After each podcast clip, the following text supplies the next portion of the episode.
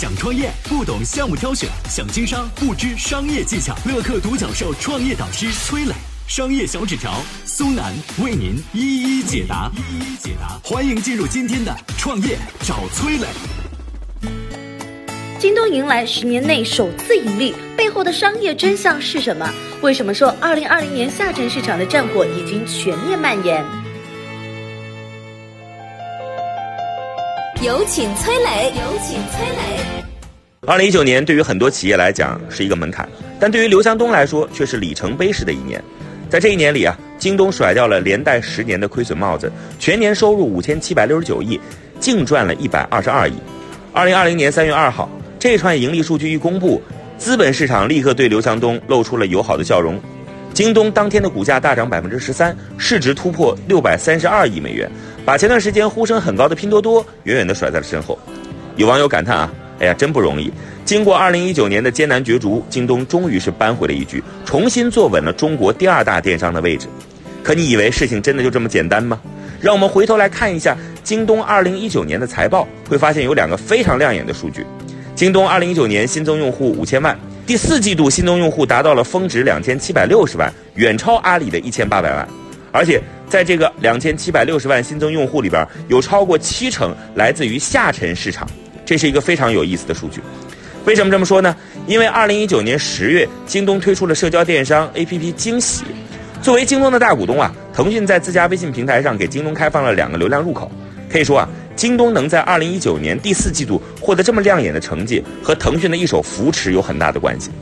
如果你下载过惊喜 APP，你就会发现，这个京东重点打造的战略级产品，怎么看都像是一个高仿版的拼多多。首页一样，九块九包邮专区一样，就连喊出的百亿补贴口号都如出一辙。但就是这个高仿版的拼多多，再加上老大哥腾讯的流量扶持，让京东在二零一九年末杀了个回马枪。值得一提的是啊。腾讯是京东的第一大股东，也是拼多多的第二大股东，手心手背都是肉，扶持惊喜抢占下沉市场，对抗拼多多，无异于用自己的矛去攻自己的盾。腾讯为什么会去做这么矛盾的事儿呢？我们有请商业小纸条。嗨，大家好，我是崔磊。下拉手机屏幕，在节目简介里有我的个人微信号，朋友圈我会分享创业思考、商业观察，以及和支付宝、抖音等巨头合作的创业好项目，欢迎您来交流。我们的创业平台乐客独角兽已经汇聚了三万多名各行各业的创业者，欢迎您来寻找资源。有请商业小纸条，请商业小纸条。二零一九年五月，京东和腾讯续签了一份协议，约定腾讯会继续在微信平台为京东提供流量入口，作为交换，京东让出一部分的股权。腾讯说到做到，惊喜上线刚一个月就接入到了微信一级入口，在微信发现购物可以直接访问。另外，惊喜还接入了手机 QQ，从微信和 QQ 两个平台获取流量。腾讯扶持惊喜，当然有自己的打算。如今社交电商战事正酣，手里没有一两个电商平台，腾讯心里始终是慌得很。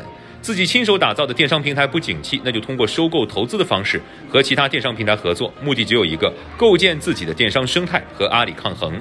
曾经的拼多多的确是腾讯抗击阿里的一大排头兵，但只有一个拼多多显然是不够的。何况这个排头兵还不怎么听话，一直不承认自己是腾讯的干儿子，一直坚持发展自己的独立 APP，还从微信洗了不少免费流量。但好在现在京东推出了惊喜，腾讯干脆扶持一个拼多多的孪生兄弟。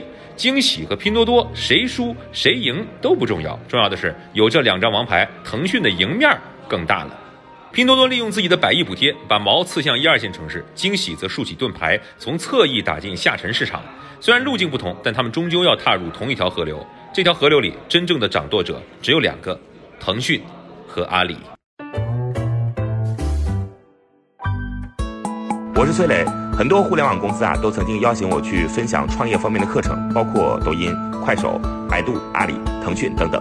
我把主讲的内容呢整理成了一套音频课程，这套课程啊包含了创业怎么找合伙人，怎么找到投资人，怎么制定正确方向，怎么组建自己的团队等等。相信我，不管你是创业小白，还是有过创业经历的伙伴，这些内容对你来说都有帮助。下拉手机屏幕，在节目简介里边有我的个人微信号，添加微信，这套课程今天免费送给你，快去领取吧。